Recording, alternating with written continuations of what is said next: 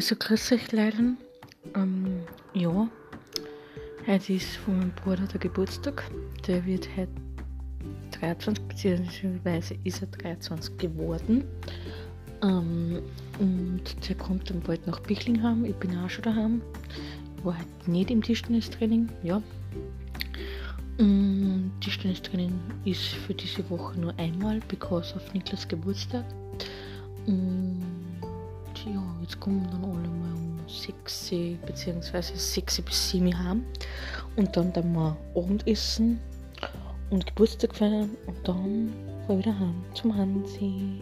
Weil der ist jetzt im Training gerade, dann tut er selber Abendessen und selber ähm, duschen und ja, halt was man nach dem Training tut. Und dann geht's ab wieder in die nächste Phase beziehungsweise in die nächste Schlafphase. Ähm, denn morgen ist ja schon wieder ein Arbeitstag.